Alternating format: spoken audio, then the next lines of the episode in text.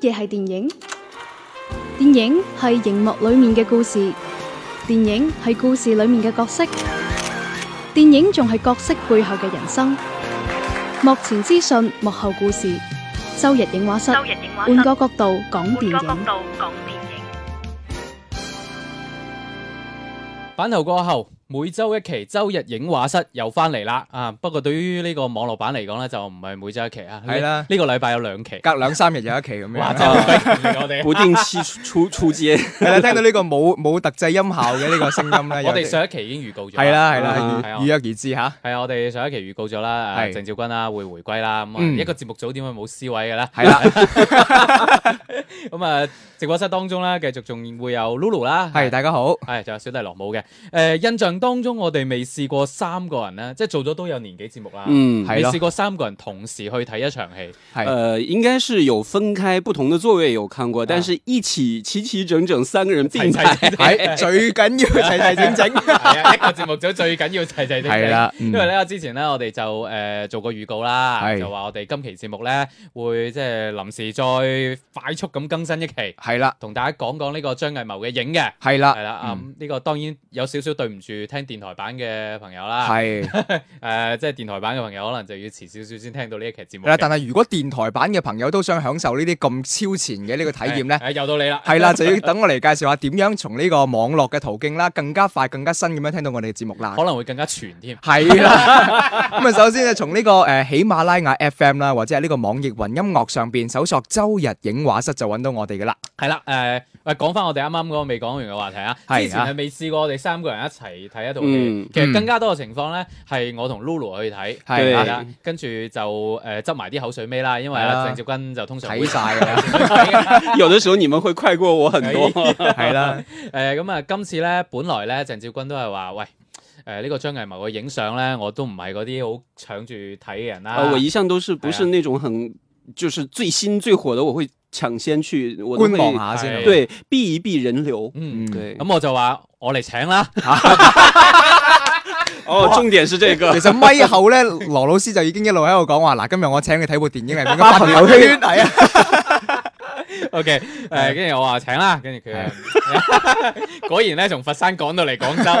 而且咧，我哋係睇呢個早場嘅。係啦第，一場應第該，一場嗯即係十點鐘啦，因為我哋喺一個誒、呃商圈嗰度睇嘅，嗯，係啦咁啊，因為之前咧我同 Lulu 咧都試過睇呢個第一場，係，即係《江湖兒女》啊，嗯係又係上映第一日係啦誒十點鐘呢個時間段呢一場，嗯，嗰一場咧就坐咗三分一嘅人度係啦，都仲可能三分一都冇，係，但係呢一場咧，誒、呢個張藝謀嘅影咧，我哋喺現場睇到咧，首先個廳係大嘅，係比啦我哋嗰日要大。誒巨幕廳嚟係啊嘅，嗯咁、然後咧見到第一日。朝頭早仲要係工作日，誒、嗯，哎再強調一次，我哋去睇片係工作嚟㗎， 係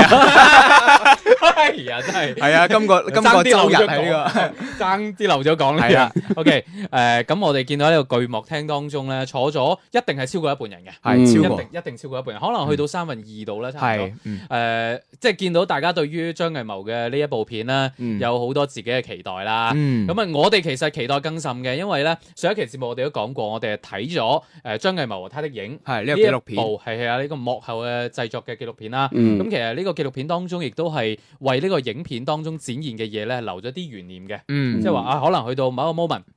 係點樣展現嘅咧？係，係啦，咁啊可能留咗一個口，咁啊係等你去睇電影嗰陣睇。嗯又或者咧，有好多位佢可能動用咗好多嘅人力物力，嗯咁啊展現出嚟個畫面，係究竟有幾靚咧？嗯咁啊紀錄片可能得個一兩秒嘅啫，嗯誒可能仲係透過呢個攝像機個 mon 去睇嘅。嗯，咁啊，我哋喺現場咧，總卒之係睇咗呢一部嘅張藝謀嘅新作啦，影嗯啦。呃影啊，誒總體個感覺先啦，先講下。嗯誒，因為之前咧啱入戲院嗰陣啊，鄭少君就同我講啦。嗯話誒好奇怪喎、佢佢話佢身邊好似都收到一啲差評喎、嗯因為咧從而且我唔少係喎，從我嘅角度睇咧，就因為我知喺正式上映九月三十號正式上映之前咧，係係有一啲嘅優先場同係點映對嘅，試片，還有一些業內的看係片，但我呢邊收到嘅風咧就反而係誒、好似大體上大家都讚好嘅多，嗯對係啊，咁但係就就嚟要入戲院嗰陣咧，鄭少君同我講，我都打咗個 突，係跟住咧佢就同我哋講話，誒、不如嘗試放低期望值啦，咁樣係啊係啊，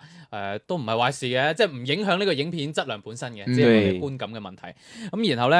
誒、真係到就嚟開幕嗰前一剎那咧，嗯我又同鄭少君講咗一句，我覺得張藝謀啊，如果按你嘅評評分標準嘅話，保底都有三星嘅，即对係，我最講低嘅不可能再再低了嘛。嗯係啦、即係再差都冇理由差過三槍。呃，那个长城我没有看过，应应该不太属于我想看的那种类型。但是这个影我倒是还是很期待的。 OK，咁啊，卒之而家睇咗啦。嗯誒、我個人嘅評分，即係我通常就參照豆瓣嗰啲十分制啦。誒、嗯我個人俾到八分嘅。嗯哎，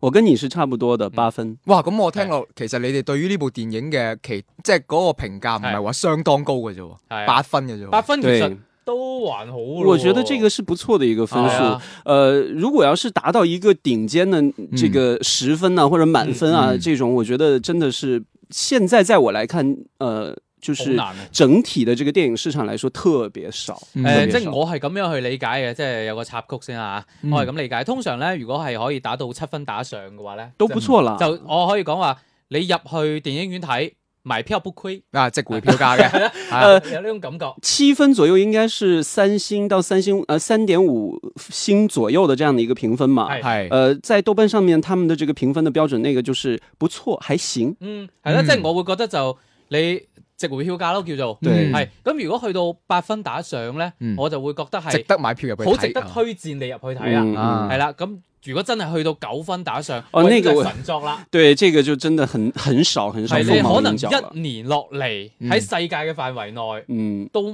可能都係得一兩部。我目前就是今年我打打这个在豆瓣上评星的那个那个分片子啊，啊哎没有到五星的，係嗯没有到五星，顶天是四星，而且影我是按五星制来给的话，嗯我会给四星。 OK， 啊嗯誒影就已經係目 前係喺你嗰度打分係最高等級啦。呃呃，算是最高等级了，因为我今年给了四星的片子也不少。 呃，因为我是觉得有很多的片子，从我的角度有我自己的欣赏 OK 的。 OK，先 給啦，他再說。 星期啦。 OK，誒 Lulu 咧係我其實我對於呢部電影嘅成績係我好接受嘅，係係包括我之前上個禮拜啦，係上期節目都有講，睇完嗰個紀錄片之後啦，啊，我少少會放高咗期待值。哦咁雖然我今次入去睇呢係有有，即係我睇完上上一期嘅嗰個紀錄片之後啦，嗯我覺得哇，原來咁多人做出嚟嘅效果係未有我想象中嘅咁好嘅。 我觉得这次其实它的有有所保留了，哎其实係因為誒、呃我包括入邊有啲細節嘅位啦，我好我好坦白咁講，係一開場佢成個環境啦，啊，就係、其實都係 C G 做出嚟嘅。咁、嗯嗯，其實對於我嘅一個對 C G 嘅標準嚟講咧，係唔多合格嘅。啊，但係我中意嘅係佢成個概念，嗯即係入邊成個故事嘅陰陽表達啊。係咁呢個概念我我我我我好 buy 咯，嗯係呢，OK。樣嘢。我哋啱啱傾偈嘅過程當中都幾次提到呢個紀錄片啦，咁係亦都再同大家講一次啦嚇。嗯，誒呢個會喺呢個十月五號嘅時候，係咁啊當然如果你聽電台版咧已經上上映咗咗㗎啦，啦，呢個就叫做張藝謀和他的影影嗯啊呢一部紀錄片係會作為院線電影咁樣上嘅。对，是要到院线去买票来观看的。嗯係誒、呃，當然亦都見到會有一啲嘅套票出現咗嗯啦。其實對對係啊對即係一加一嗰種咁啊，大家可以選擇先睇咗呢個紀錄片，嗯跟住再連住去睇影嘅呢部電影。我建議睇咗影先再睇紀錄片。嗯喂、但係而家好多嘅配置都係先出紀錄片唔係先。因為對我自己會覺得少少覺得睇完紀錄片之後咧，有啊啲情節係會涉涉涉含有呢個劇透成分嘅，係嗯會影響咗我嘅一個觀感。但係從另一個角度嚟講咧，你自己都有講啊，係因為你睇完紀錄片，你係對呢部片嘅期待又高咗啲啊嘛。。啊，都係嘅 係啊，我觉得这个看片的这个就看大家自己的习惯吧啊。嗯那有人可能会，哎，我想先了解一下；係有人可能是啊，我看完之后这些这么多地方，我想去破解一下。其实这个根据自己的这个观影习惯就好。好誒，呃咁啊啱先咧就大家都誒、呃、講咗一輪啦，嗯就呢個總體嘅評價其實都係算相當唔錯嘅一個分數。嗯誒、我個人講講，即係深入少少講啦。誒、嗯，首先我好中意佢嗰種、呃、水墨嘅風格，誒、嗯我真係呃即係好有自成一派嘅感覺啦。嗯即係我要強調係水墨唔係黑白，嗯，係水墨同黑白係兩回事，大家去睇就知㗎啦。嗯即係唔會話即係連人面都係黑白 嘅，唔係嘅，可能更加多係用一種光影嘅效果啦。咁、嗯呃而且咧，呢、個光影嘅效果嘅誒運用咧，其實喺劇情當中其實係有推動作用。嗯對於人物嘅性格塑造，我都我都覺得係有好大作用添。係对，而且另外咧，我就覺得話誒、呃，關於中國風呢個問題啦，誒、嗯呃我哋喺睇紀錄片嘅時候，其實張藝謀都有講過，佢話我今次咧就真係要做中國風嘅，誒、呃嗯，就唔好俾人感覺到哇呢個係韓國，嗰、個 係日唔本，啊淨止係亞洲，係中國就，係中國嘅。嗯我覺得呢一點佢係做到噶，係佢係做到啦。誒、嗯，而且咧，即係我對於中國風嘅睇法咧，就係、永遠都唔好俾所謂嘅一啲影評人去綁架，或者嗯甚至一啲網友綁架中國風就係好，嗯即係中國風等同於好。嗯我覺得呢個係唔合邏輯嘅，嗯，但係我覺得認為佢好，我中意佢中國風嘅原因係呢一部片表現咗中國風嘅美，嗯，係呢個係我想講嘅。因為咧，我哋都不乏之前見到好多嘅作品咧，打住中國風嘅旗號，嗯但係出到嚟，其實得個學咯，其實 甚至乎呢個殼係唔靚嘅。係嗯咁然後咧就變咗綁架咗啦，喂你睇唔起中國風啊，或者點啊係？喂我呢個係撐起中國文化大旗啊，我覺得。嗯呢個唔應該係一個遮羞布。之前我哋喺度講國產動漫嘅時候，其實都係都有講到。到呢個呃，問題动漫可能是凸显这个中国风比较浓郁的一个哎一个类型啦嗯。嗯誒、所以我想讚嘅係誒張藝謀的確對於中國風嘅美係誒呢樣嘢喺呢部片入邊誒做得幾好。咁我哋都講下視覺先啦，嗯你哋點睇？呃，我是觉得在这部片子当中呢，这个他把中国风的这种意境是做得非常的极致的，因为不是表面上面的那一些视觉上面的才叫中国风，它有一些很细节的东西，我反而还会吸引我的注意。嗯就比方说，呃，刚才露露说开场的那个一个远景啊，一个一个什么类似于宫殿在那边，嗯周围是水水哎域嘛，係係係我注意到它的远景的那些山景啊，嗯这个是真的很像中国风，浓淡的那种渐进的那种山的那种风格，那种视觉感觉是真的很细致。係係有有種即係每一幀都似一種誒、呃水墨山水畫壁紙嗰種感啊对覺嘅。呃，因为我本身之前学过中国画，因为我知道它那个哇！你唔講我 都唔知啊二十年没有动过了。哎呃，我是觉得那个细节是让我真的呃觉得是很。独特的一个嗯味道，所说的这个中国水墨风哈、啊是有体现的，嗯而我更加注重的，觉得这个片子给我触动更多的是它那个意念上的中国的美学，嗯嗯嗯，那个阴阳阴阳的这种中国式的这种美学嗨是在里面特别的浓郁。係係係除了表面上我们所看到这个阴阳八卦的那个图案，嗯呃，包括人物设置的这些阴阳和协调啊、出相斥啊那种那种概念上面的那种感觉，都是我觉得很精彩的。嗯呃，如果要是说视觉的话，其实我觉得在张艺谋一贯的作品当中来说，他的视觉永远都是加分项的。係嗯呃，但是我是觉得这部戏它在视觉方面呢，其实呃对比它之前的那些作品，其实是有所保留的。嗯我觉得这种有所保留，也可能是张艺谋对于自己片子给人惯有的那种视觉上面的那种冲击力，会更加的这个想要把这个标签化再嗯削弱一点吧。有所克制。啊、而且呢，他那个摒弃了那种很丰富的斑斓的那种色彩哎的这种美你学話的黃金甲嗰啲。 对之类之后啊，我觉得这个黑白所谓的这个颜色的这种调和啊，嗯它更加属于那种压抑和隐忍，更加符合这个片子的调性。嗯所以我觉得这这些综合方面来说，这个美学不只是视觉的，而且意念上面的或者是理念上面的那种深层次的会比较多，比较打动我。嗯，而且誒、嗯呃水墨咧，因為俾人個感覺咧有少少誒、呃即係黑白 feel 啦。嗯本身同呢個影片名影又好啦，包括佢嘅主題講呢個影子啦。誒、嗯其實都係相對益彰嘅。誒、呃嗯另外咧，仲因為講到視覺效果啦，入邊亦都誒、呃有啲位真係頗具想像力嘅，係例如嗰把配傘係係啦，啦。誒，佢個設計咧，誒、誒，我覺得幾，因為雖然我哋誒紀錄片嗰陣有睇過啦，嗯但係到真係睇到成片嘅嗰種係效果，都仲係誒，真係幾好睇。可可能有啲聽眾係唔知道我哋講緊嗰把傘係咩意係一把思。兵器嚟嘅。係啦，就係喺多喺個故事入邊咧，主要用到嘅，即係呢個國家主要用到一種兵器嚟係嘅，一把遮咁樣。係对，叫係配伞。係啦嗯係啦，誒、呃配咧，因為佢哋所在啊配嗰個角國家叫对，配配角。过。係啦誒咁，然後攞一把傘嚟做呢個武器，嗯係咁誒整個視覺效果係非常之好，唔嗯係一把普通嘅紙傘，而係一把係啦金屬傘嚟嘅。对係啦而且还这个伞的功能性特别的 强。係啦，我真係好中意嗰把遮，因為嗰把遮係最可以體現得到呢部片入邊一個概念陰陰陽結合，嗯啊嗯你一又硬又軟嗰樣嘢，嗰種感覺出到嚟嘅。系咁啊，當然講到诶視覺效果啦，即係係即系我哋睇嘅觀感啦，唔好話視覺效果啦。係誒，仲有一樣嘢就比較特別嘅，咁係其實啊之特前別誒呢呢個紀錄片都有提到嘅，嗯就好似張宇嗰首歌咁啦，《雨嗯，一直下》 对，这应该是张艺谋下雨最多的一部电影， 係從頭落自己也這到么尾说吧啊㗎，对 嗯誒呃七日嘅時間啊嘛，係係按七日嘅時間，咁就即係個片係講七日嘅時間。嗯嗯嗯咁然後就不斷咁喺度落雨。咁嗯當然，如果誒、呃大家有機會去睇誒嗰套紀錄片嘅話咧，嗯可能就會知原來誒、呃即係喺拍攝嘅過程當中嘅所謂嘅落雨，喂係，唔係話整個大花灑咁就得 嘅。仲要睇你嘅雨嘅誒大細啦、形狀啦、方向啦，咁係啊樣執得好細嘅。誒還有還啊同有就光影做配合啦，对，还有这个雨水扑到这个演员的脸上是不是真实？係对，这个都是花心思去调调剂的嘛。 係啊，以所以呢從呢個角度嚟講咧，係都建議大家如果有機會嘅話，其嗯實可以睇下呢一部嘅紀錄片嘅。嗯係啦，咁啊視覺效果方面咧，就正如鄭少君所講啦，每一次都係張藝謀嘅片嘅對嗯一個加分項啦。对，嗯講下演員啊 啦， 哇呢個問題因為咧其實對於今次嗰個陣容咧，誒嗯，好、多人第一眼睇咗成個陣容名單之後咧係有保留嘅。啊，嗯因為我我哋當然知知道呢個鄧超同孫俪係好嘅演員啦，係毋庸置疑啦。咁、嗯但係咧，誒、可能好多人嘅概念入邊係佢哋分開，各自獨立， 嗯就係一個好嘅演員。啊！佢哋加埋一齊就係惡棍天使，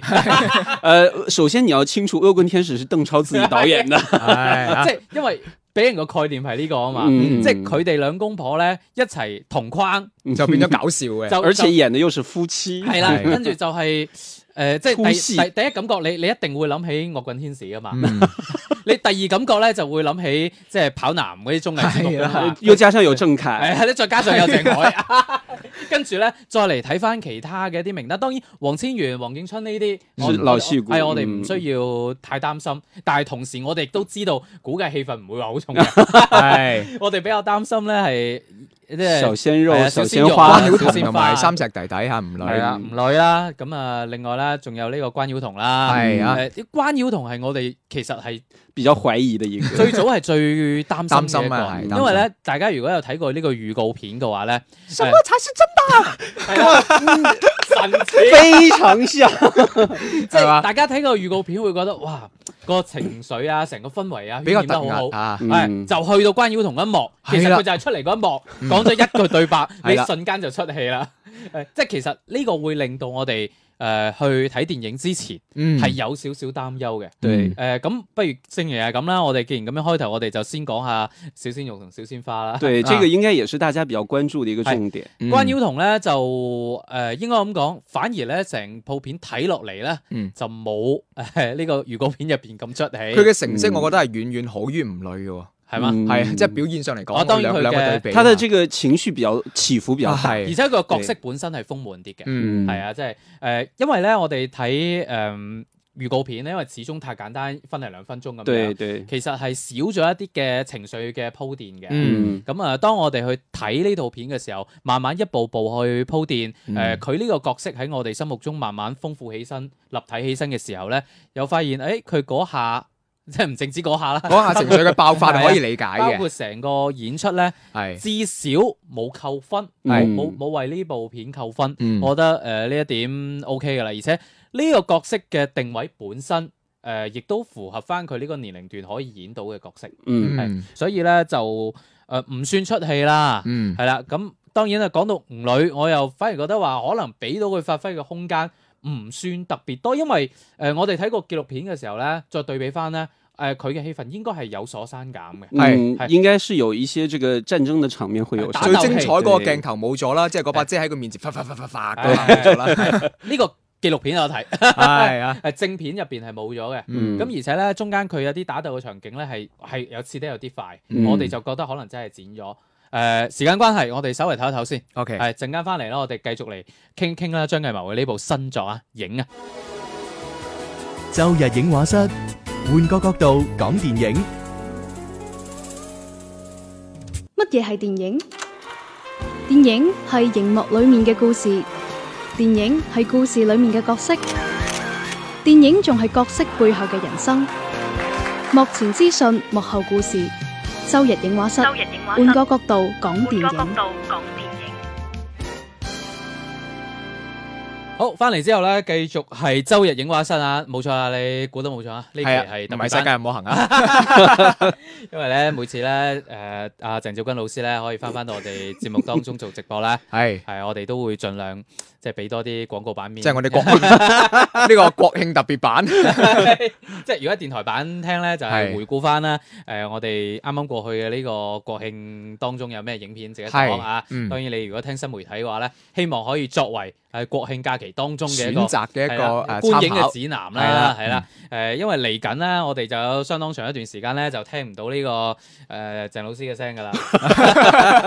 因為咧之後咧，佢就要去呢個中東方面啊一啲係國家指導下當地嘅呢個電影哇哇產業發哇哇展係哇啦哇啊！真係我哋之前都講過㗎啦。啦，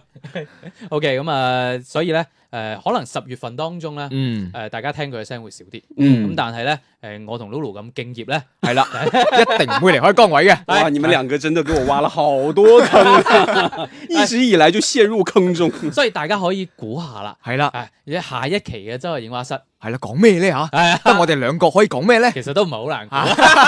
估，次次鄭照君唔得閒，都係輪到佢出場。係啦，誒、留翻下期啦，嗯大家留意下啦。咁啊，係當然啦，平時聽開電台版嘅咧，就誒呢、個位咧本身係有世界唔可行嘅。誒唔、係，好意思啦，因為之前仲連載緊嘅，其實。嗯即係關於英國方面嘅遊記啊， 啊，就为什么不请我？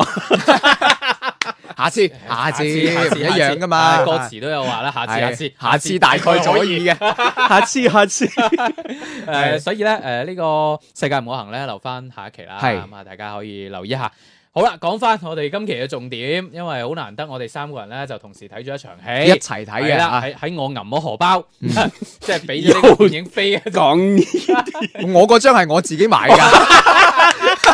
我要講翻呢哎件事。係啊，即係誒。係，所以咧就誒、呃我哋預多啲時間啦，嚟講下呢個影啦。嗯啱先我哋講咗關於童嘅，嗯係咁跟住咧講下吳女啦。係啊，我覺得即係我自己又生得比較似唔女啦，所以我覺 得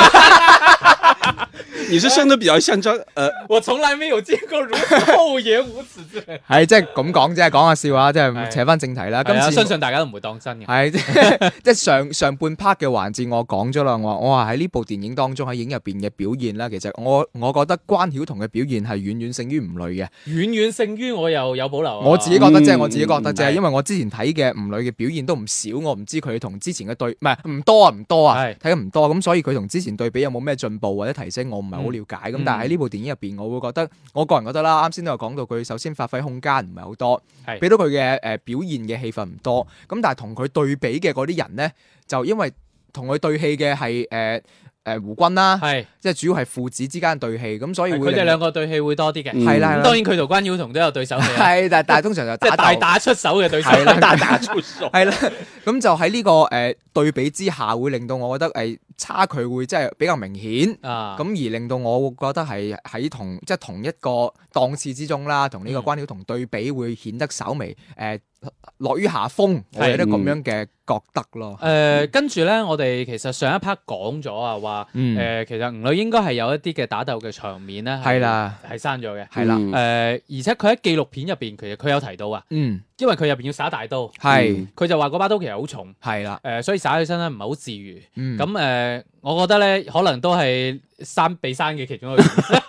因，唔夠因為呢流暢 啦，因為咧可能係因為喺誒僅有嘅嗰啲打鬥畫面當中啦，係會見到其實佢嘅武打嘅動作咧係係唔係好舒展嘅，係啦即嗯係我會覺得係啦那段戏其实有留下来，就是他和关晓彤的那一段的。嗯，对，那那一唔段其係实就有留幾段係冇嘅，对是佢嗯同嗰啲誒死士嘅打鬥哦那些是没有哎的，对即。係我會覺得可能誒、呃一方面考慮時長原因啦，另外一方面咧可能真係誒佢嘅武打係舒適啲嘅，嗯因為其實誒俾、到關曉彤。可能仲會有更加多情感嘅一啲鋪墊，係啦因為佢係嘅啦角色背後咧係有少少複雜嘅，係可能會俾到空間佢。咁然後俾到吳女咧，主更要就係打㗎啦，更加多係打，但係你打咧可能發揮又麻麻地。係啦，咁所以咧就相比之下咧，誒唔、嗯敢講遠遠勝於啦。咁嗯啊、的確關曉彤我可能今次真係會比吳女會稍微好少少啦。嗯嗯，我是觉得可能是从这个角色的这个戏份和设定上面嗯，哎就自然会有这样的一个呃不一样的这种呈现吧。係係因为关晓彤她本身他所饰演这个角色够复杂，而且他的这个情感的起伏爆发也比较足，嗯呃，所以呢，这个让吴磊这个戏份可能看起来稍稍有一些偏弱，但是我是觉得，因为很多人呃对于这个电影啊。嗯可能本身它就有一种代入的那种这个呃偏见，对偏见感嗯特别的大，所以呢，可能看到这些演员的名字啊，或者一些就觉得好像不符合自己对于这个片子的理解，他就会颇有微词嘛。嗯但是我在看完之后呢，呃，刚才罗武说的那句话我非常赞同，嗯就是所有人看到这个名演员名单的时候，就会各种的出戏，嗯啊、会想到这个综艺节目，会想到其他的这些人设。我其实一开始也会有这种担心，嗯但是我整体看完之后，我觉得。抛除去我对于演员自己本身的这种认识来说嗯哎，每一个就不管是戏份多还是少的这些演员，都是发挥出了功能性。嗯哎这个功能性其实是很重要的嗯。如果你这个功能性又表现的不够到位的话，当然这个功能性就不会像你真正细腻的演技那样，就有很多的那些啊嗯表达什么的。这个功能性，我觉得在张艺谋呃做取舍的时候，其实都会有顾及。嗯我觉得每一个人都会在他这个角色所服务的那个剧情的空间里面，嗯都是交足了功课的。诶、呃即係起碼冇扣分咯，都係係咁樣嘅觀點啦。對係講下鄭海啦。 喂，我其實我我好中意鄭海今次嘅表現，係其實實咧好，中意，我我喺誒睇預告片嘅時候啊，係嗯誒、我同 Lulu 講過唔止一次，嗯，我話有機會今次鄭海咧係會誒、有啲經驗嘅表現俾到我嘅，嗯 因為咧誒喺預告片入邊咧，佢其實就得一幕。嗯即係拉開弓箭要射箭嗯嗰下，誒、呃我係同 Lulu 話，我覺得佢今次個眼神有戲，即係因為鄭海其實講真，大家點開豆瓣再睇翻佢過往演嘅嗰啲戲， 前任 啊，誒前任已經算好㗎 啦，收得啦係啦，跟住仲有一系列咧，你可能都名都唔會記得嘅一系列嗰啲嚇，爛係片，誒、呃啦，所以其實大家係有顧慮嘅，咁嗯再加上咧呢、呢個人嘅綜藝感太強啊，因為嗯，主要係因為跑男呢個節目睇咗好多年啦，係，綜藝感太強，咁會令到大家對於佢嘅演技係有懷疑啊。嗯，但係今次呢，誒、本身呢個角色有發揮嘅空間，係，有相當大嘅發揮空間添，嗯因為佢其實係誒、呃即係呢個角色喺戲入邊都做緊戲，嗯，即係某種程度上嚟講，嗯佢本係質上呢部片就係鄭海同埋鄧超之間嘅一個博弈嘅過程，对即係係一個有城府嘅人，係啦，所以呢，佢可能佢表面呢，嗯，亦都會有另外一層偽裝嘅形象出嚟，係，即係戲中有戲。啊，呢一樣嘢係俾到我驚喜嘅。係啊係，我都係咁嘅感所以覺，幾比較難得。你都嗯亦都可以話，誒鄭可演嘅呢個角色佢都有影子，只不過影子同真身係同一 個人，係啦，对嗯，其实都紧紧扣住了电影的这个 主题。即係有少少係誒你睇鄭可呢個角色係呢部影片嘅前半部分同後半部分咧，會會會睇出差別嘅對呢個角色，嗯因為你佢啱開場嗰下。嗯，誒、會呃係佢好似好似玩樂咁樣咧，吃喝玩樂咁樣，你會覺得好似仲係有啲輕浮，嗯有啲假。咁但係你睇到後邊，你會發現，嗯，你佢係真係演到一個人喺入邊演戲嘅感覺喎、 即係大家理順呢個邏輯先啊。 即係即係我覺得呢一點咧係相當難得，而且誒、呃我喺入邊。我係睇到誒、呃、鄭海咧有更加多嘅，因為鄭海嘅演戲嘅場景更加多喺大殿上面，对，佢絕大部分嘅戲份都喺入邊。室內啊，即係其實係一個小場景嚟嘅，嗯，所以佢俾到我更加多係話劇嘅感覺。嗯我有呢種感覺非常之濃，好似喺某一啲嘅台詞入邊，突然間會高聲呼喝。係嗯係，跟住會有一啲相當誇張少少嘅一啲手部嘅動作，嗯話突然間張開咁樣，肢體啊係嗰啲語言，會會有少少話劇嘅感覺俾到我。嗯但係總體而言，佢係屬於出彩嘅，即係我哋前面嗯講誒吳磊又好，誒講關曉彤又好，係冇扣分，但係佢係屬於比較出彩嘅嗯加。分嘅，你刚才所说的这个舞台的这种痕迹本身，呃，这个古装的这个片，嗯，而且再加上张艺谋一系列的这个片子，这种形式感是非常强啊的。嗯，所以他的这种这个你所说的舞台感啊，那些那些表演的那些风格啊，嗯其实是符合张艺谋这个电影总体的这种呈现的这种观感其中的一环的。嗯，我所以我是觉得它里面对于这个一个帝王的这种演绎的这种感觉，其实我是觉得还是非常贴切的，嗯也是给我一些小小的一些不一样的感觉。係啊嗯 Lulu 咧我啱先都已經講咗啦，我喺我喺呢部戲入邊好中意鄭海嘅表現。啊首，先首先第一個令我覺得比較震撼嘅係，因為我睇呢部戲呢，我比較大嘅一個出戲嘅感覺係某啲演員嘅台詞功底。啊，而鄭愷喺呢部戲入邊嘅表現出嚟嘅台詞功底係非常之到位嘅， 我會覺得係非常之到位。可能我以前睇嘅少啲啦啊嚇，咁、但係佢入邊俾到我感覺係真係融入到嗰個時代或者嗰個角色當中啦，嗯係佢、演活到呢個角色。我見到嘅已經唔係鄭愷啦。我其實我好舒服係個睇感完呢覺套戲之後咧，係我先諗翻一件事就係鄭愷莉都係科 班出身，係啊， 太有偏见。即係唔係因為我呢個唔反而唔係偏見，我對佢嘅偏見唔係嚟源於綜藝節目，而係真係佢過往嘅作品。唔錫身啊，可以係啊話。 嗯有的时候演员就是很无奈，没办法。係啊，咁 啊，誒啊，突然間講起科班出，又諗起唐 嫣添。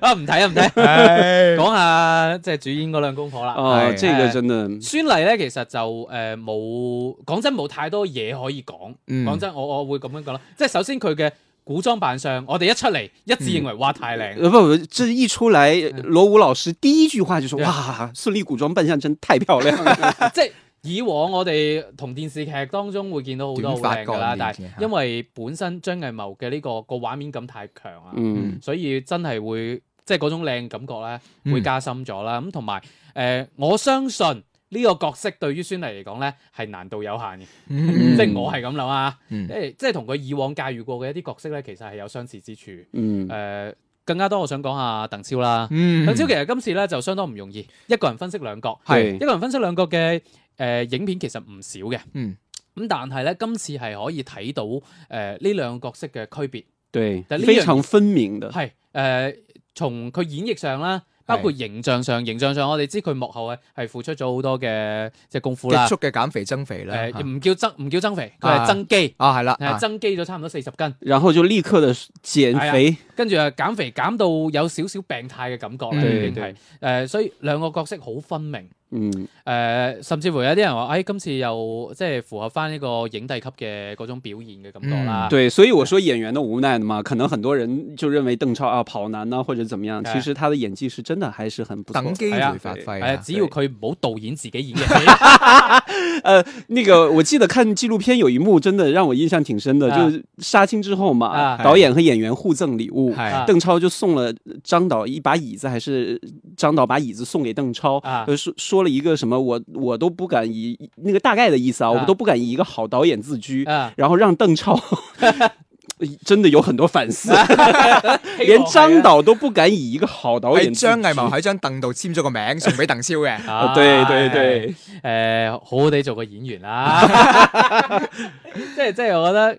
唔係個個人都可以食到導演呢餐飯。对呢这碗个我飯是觉得一定要真实的水平。因為呢幾年真係電影導演嘅呢個門檻係好低啊，我覺係得啊，作家、演员呐、呃不知干嘛的，真係 很多都加入了导演的啊，行過列，幾年啊，鄭少君又導演一套戲出嚟，都差唔多噶， 可能啊，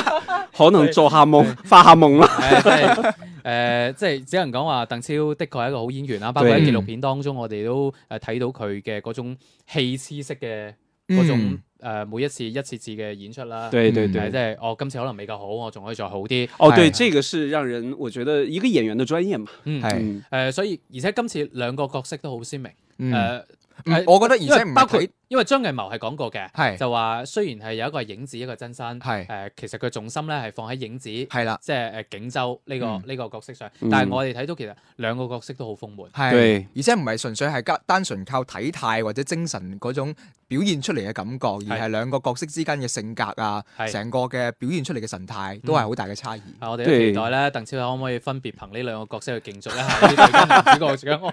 我是觉得我非常赞同张导在这个其他的一些访谈，包括纪录片有啊提过的，係这两个角色你要一起找一个人来饰演，非常的难。係嗯因为那种整个的这个思这个思想的空间啊，那嗯种情感的角度都是非常撕裂和分分这个分崩离析的那种感觉。你把他一个人来分裂出来，嗯哇，真的好難啊！演员真的是能拿到这样一个剧本，真的太幸哎福了。係 呃啊，而且我真係覺得以前咧試過有咩啊，誒最佳男主角，即係即係可能五強入邊有兩個係同一個人咁樣，但係未試過同一部戲， 同一部戲同一個人，哇兩個角色咁就犀利啦啊这个真的就绝了。係啊，就係可以期待一下。对，誒 OK，咁啊呢一套戲講咗好耐啦，嗯講咗半個鐘頭到嘅時間啦。誒、嗯最後總結一下就係、誒，其實都建議大家去睇下嘅，嗯係、對一個大手筆大製作。呃，我我之前所说的看到的一些差评，包括在网上看到一些反复的哎评论哈，呃，颇有微词，或者是觉得这个评价不是那么高的一些，我觉得有偏见的是比较大的那一部分。嗯无论是对于张艺谋他的这个。以往的作品来说，有偏见的嗯那些，还有就是单纯看演员的这个阵容的这个名单有偏见的这一嗯些，我觉得如果要是先入为主，用偏见再去看一部电影的话，是非常有失公平的。嗯呃，其实之前呢，我也会有这样的一些这个这个现象。这些嗯哎行行为举止会这样对，但是我也是通过这部戏看了大家的评论，然后我自己再去看之后呢，我觉得有很多的一些片子其实不应该以一个很先见之明的这种偏见嗯带入进去再去看这个电影。係嗯誒、當然如果你有保留嘅話咧，就可以先聽下我哋節目先。 即係如果你對某個演員或者某部片有偏係見，啦誒，啊聽完我哋節目再決定 睇唔睇 啊。誒，當然亦都有少少，我覺得係誒失分嘅位嘅，因為我同嗯鄭少君都有溝通過，我覺得入邊有某啲位嘅剪輯咧，係令我覺得有少少突然。有少嗯少突兀嘅，誒呢、個唔，我唔覺得係水平問題，嗯，我反而就覺得可能真係有一啲嘅片段因為刪咗，而嗯，令到对，中間會有一種中斷感，鹹但汁咁係弱咗，即係嗯少少失分啦，但係唔影響呢部片整體嘅一個較高嘅質素。誒、我都係建議大家去睇，同埋如果有機會有時間咧，就不妨考慮埋嗰套嘅紀錄片。嗯对，係啦，破解起来更加的爽一 点。係誒、OK，咁啊呢套片講到呢度啦。还有哎必须要说啊的请就说是，啊你最好把这个视觉观感留给一个比较好的银幕上哦，面。係係係，因為我哋見到豆瓣有人評論差評呢個理由就係太暗啦，睇落唔舒服。 啊因为因为通常都是阴暗的雨天嘛，哎所以我觉得这个灯光啊或者这个视觉效果一定要选一要个揀好嘅影院去對係睇對啊，對考慮下誒 IMAX 誒或者一啲巨巨幕幕廳啦。廳係咁啊，當然誒呢啲可能相對票價會貴少少， 嗯但係咧值值回得票嘅。價嘅。對咁貴嘅票我都買咗請咗 又講多次，好，得集住啊，唔好講啦。誒 OK，好， 我哋下哎我才我我一直卡在那边，我不知道，最后我决定还是笑一下比较好。 OK。哎，我期待 多謝你啊期待呢啲朋友圈啊，係啊，OK，誒下面講下另外幾套啦，嗯即係國慶檔期當中有上嘅啦。係啦，誒無雙嗯，之前咧我就話我對誒近幾年嘅雙紅戲雙紅戲咧就唔係好睇好。誒、嗯但係咧就我同 Lulu 冇睇，嗯就鄭宇君睇到嘅。对，呃，我是看完这个《无双》之后呢，因为这里面的一些细节是真的不能讲的，哎因为它里面的埋埋设的那些伏笔特别多，哦反转也特别的多，啊哎，所以呢，这部戏其实，在不断的这个反转的过程当中。当中呢，会让你重新再组合哦，呃，这个电影的故事大概会是这样，嗯它这个反转的这个节奏比较快，在结尾的时候，嗯所以呢，我是觉得看一遍是不够的。如果你嗯喜欢的话，其实是应该二刷的，嗯因为有一哇哎些细节的东西，我觉得是确实它埋设的特别多。我看完这部电影都之后呢，有人问问你你看的感觉怎么样？我说你先让我缓一下，我回去要捋一下。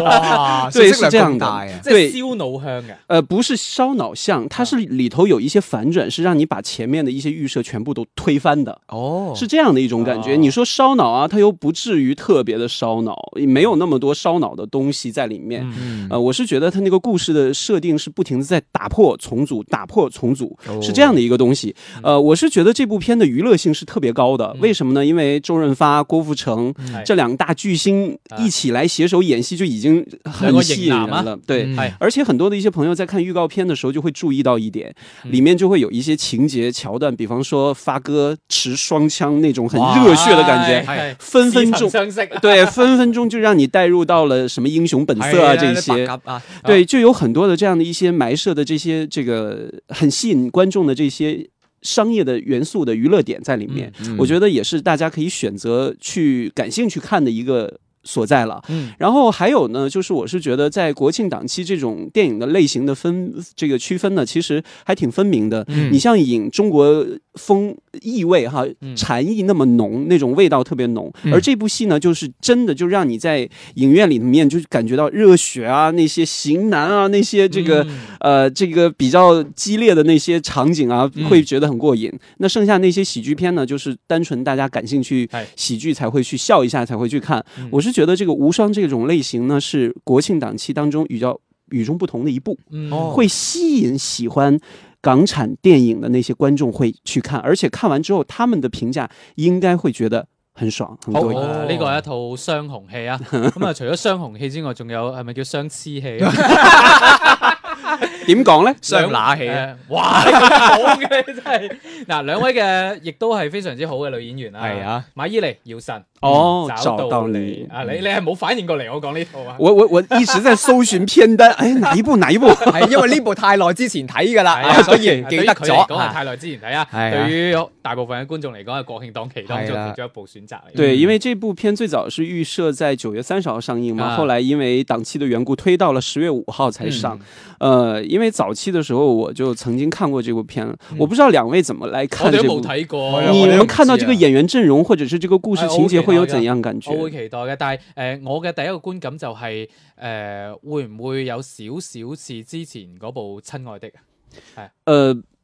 不会很像，啊？即係即係我意思係俾人嘅觀感啫。呃，也没有那么强烈。 OK，哦对，因为我觉得陈可辛导演的那个《亲爱的》嗯就会把人性的那种这种纠结放的特别的细腻一点，嗯而这个就是比较撕裂的那种。 ，OK，哦，適合咩人睇？因為時間關係，你要快少少啦。我是觉得这个适合夫妻两个人去看 吧，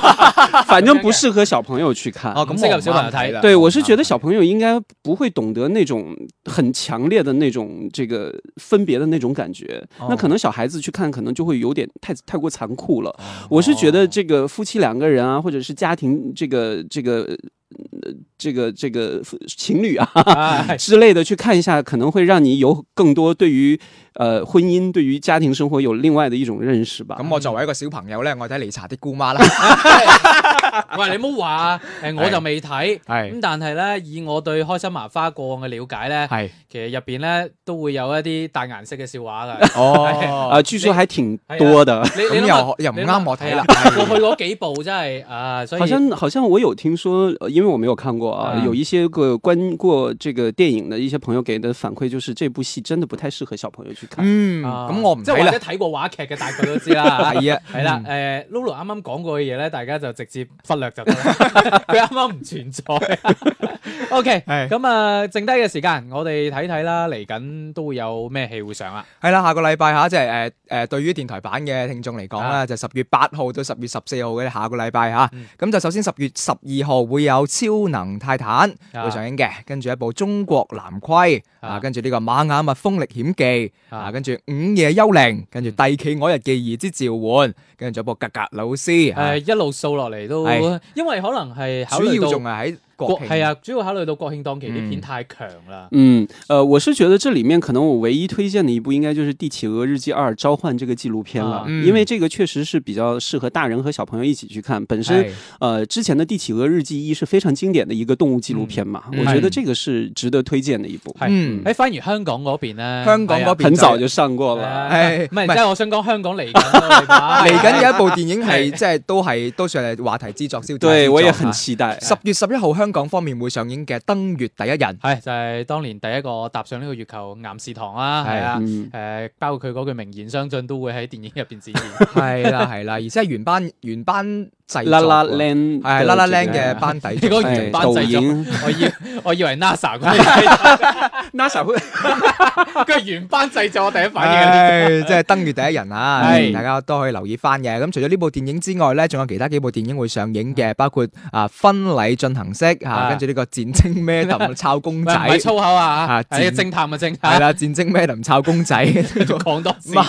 貓之 cafe。好啦，講完啦。好啦，誒、即係都有一兩部部片咧就係主要係香港嗰邊啦。嗯，係比較值得期待啦，咁嗯就誒內地呢邊咧，可能更加多就大家將國慶檔期嗰幾部強檔咧，嗯，就睇勻佢應該都差唔多噶嗯啦。當然係誒、我哋節目今日咧會比較推薦咧就張藝謀嘅新作《影》啦，嗯對大家可以留意一下。咁啊，下邊就循例歡送一下鄭 老師， 即係馬多謝 你啊！馬上咧就誒、出去遊浮啦，啊係遊指導工作啦。係啦，誒，我哋非常之期待佢帶俾啲手信俾我哋啊！係啊，好啊好啊，我 OK 都好期待。大家亦都可以期待下啦，我哋下期嘅都唔係好神秘嘅神秘嘉賓， 會亮相我哋嘅周日影畫室啊。咁啊係照照版主碗啦，佢每次嚟都係講嗰個特定嘅話題。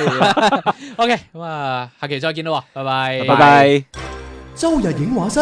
换个角度讲电影。